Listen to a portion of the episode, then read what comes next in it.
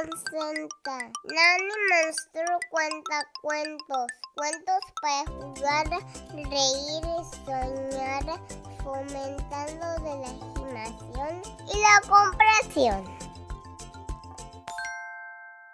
Hola, soy Nani Monster y hoy les estaré contando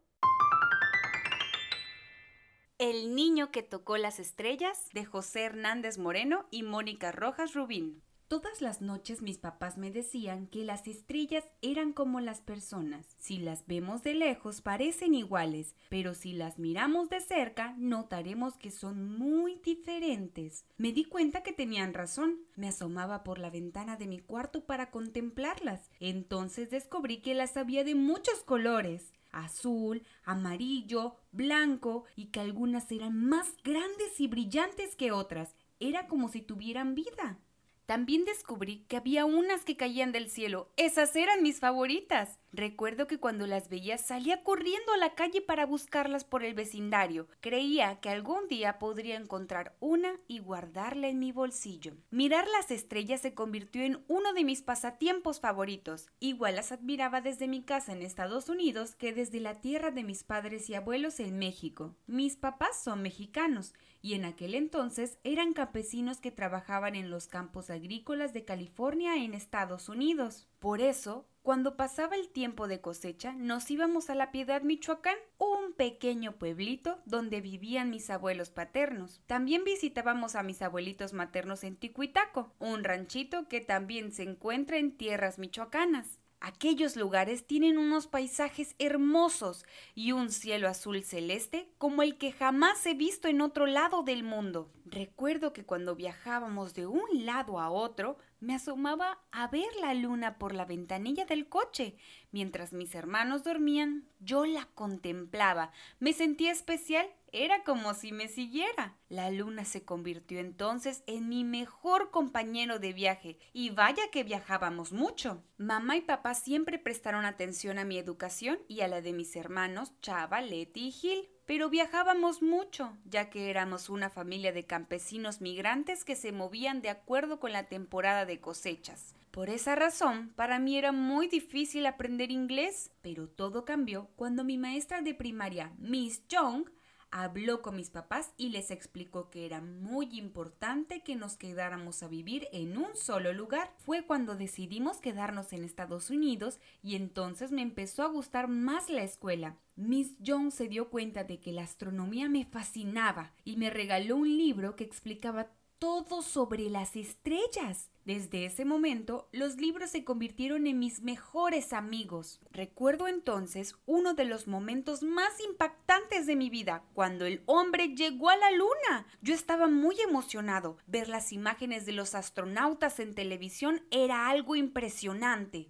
El cielo era mágico. ¿Cuántas cosas había allá arriba? Cerré los ojos, me imaginé con uno de esos trajes blancos y lo decidí. Quiero ser astronauta. A nadie le conté mi sueño, solo a mis padres. La noche que compartí mi sueño con ellos, mi papá me sentó sobre la mesa de la cocina y me dijo que si realmente quería ser un astronauta, entonces debía seguir una receta al pie de la letra. 1. Define tu meta. 2. Reconoce qué tan lejos estás de ella. 3.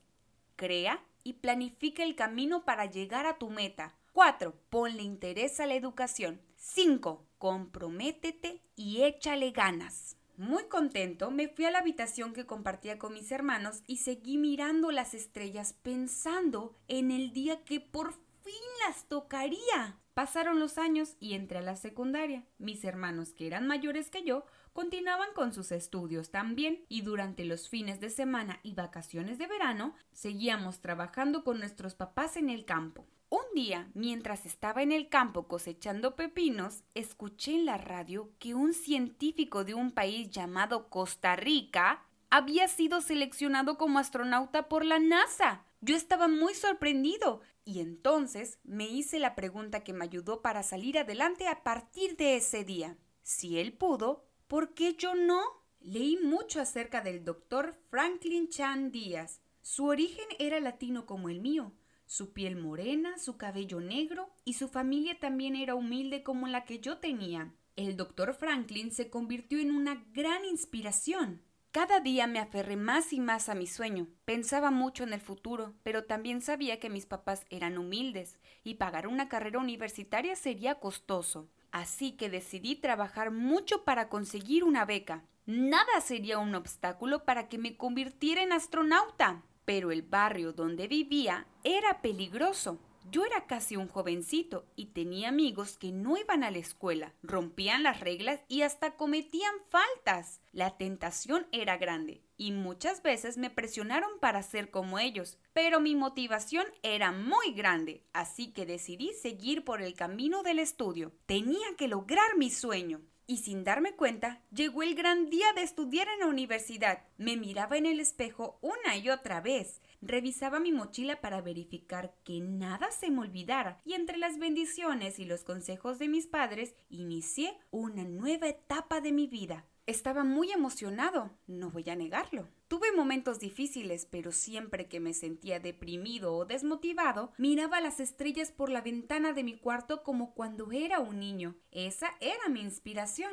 Todo salió bien y al fin me gradué como ingeniero electricista. El día de mi graduación se la dediqué a mi familia que siempre creyó en mí. Como muestra del gran amor que le tengo a mamá, cuando recibí mi diploma le hice un saludo con un cartel pegado en mi birrete, que es un gorro que se usa en los actos muy importantes. El cartel decía Hola mamá. Así comenzó la aventura de mi edad adulta. Cuando salí de la universidad obtuve un buen trabajo en un laboratorio muy importante.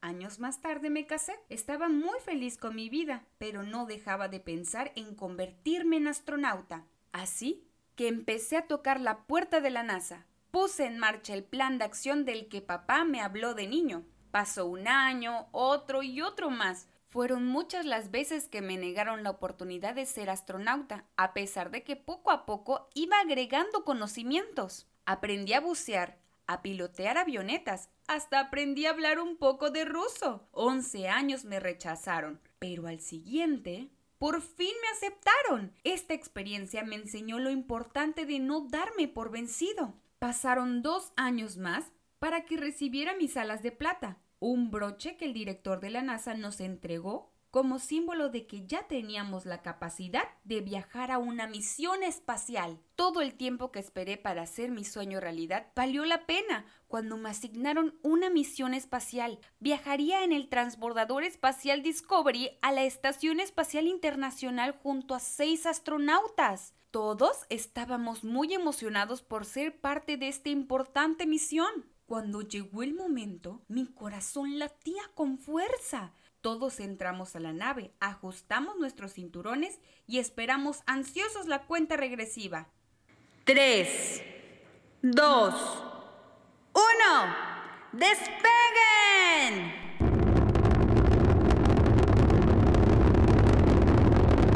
El transbordador alcanzó una velocidad de 0 a 25 mil kilómetros por hora. En 8 minutos y medio llegamos al espacio. Nos encontrábamos a una altura de 450 kilómetros de distancia de la Tierra. La fuerza de la gravedad presionaba mi pecho y entre más alto volábamos la presión era más y más. Cuando el Discovery cruzó la atmósfera comenzamos a flotar y descubrí entonces una sensación casi mágica. Me sentía como un ave. Pasamos 14 días en órbita, dándole vuelta al mundo. Trabajamos mucho en nuevas investigaciones, pero cuando tenía un tiempo libre, yo me asomaba por la ventanilla de la nave para mirar la Tierra. Se veía tan hermosa. En un momento de reflexión me di cuenta que ver nuestro planeta desde afuera resultaba muy diferente a cómo nos los enseñaron en la escuela. No hay colores que dividen a los países, por lo que no podía ver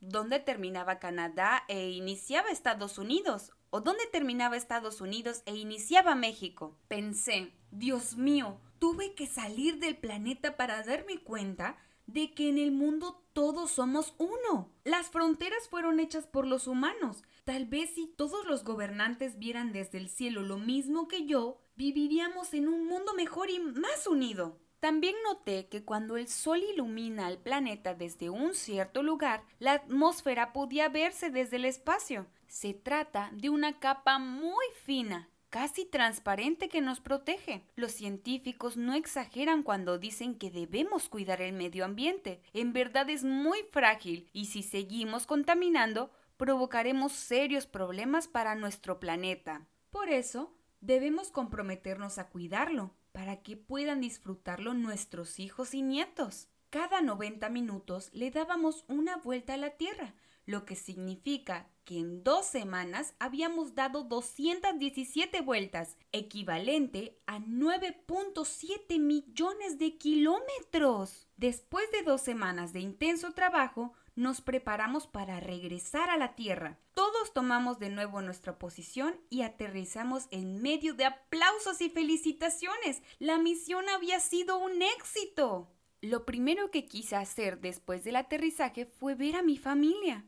Les conté sobre todas las maravillas que vi desde el espacio, de las estrellas, de nuestro hermoso planeta Tierra y de lo bien que se siente flotar en el aire. Mis papás, mis hermanos, mi esposa y mis cinco hijos todos me miraban con atención y preguntaban sobre los detalles de la misión espacial. Aquel día me hicieron sentir como un héroe. Cuando finalmente se fueron a descansar, yo me recosté en el pasto para mirar las estrellas. Estaba demasiado emocionado como para poder dormir. Era maravilloso pensar que hace no mucho había estado allí, tan cerca de ellas. Entonces recordé al niño que miraba al cielo en busca de su sueño.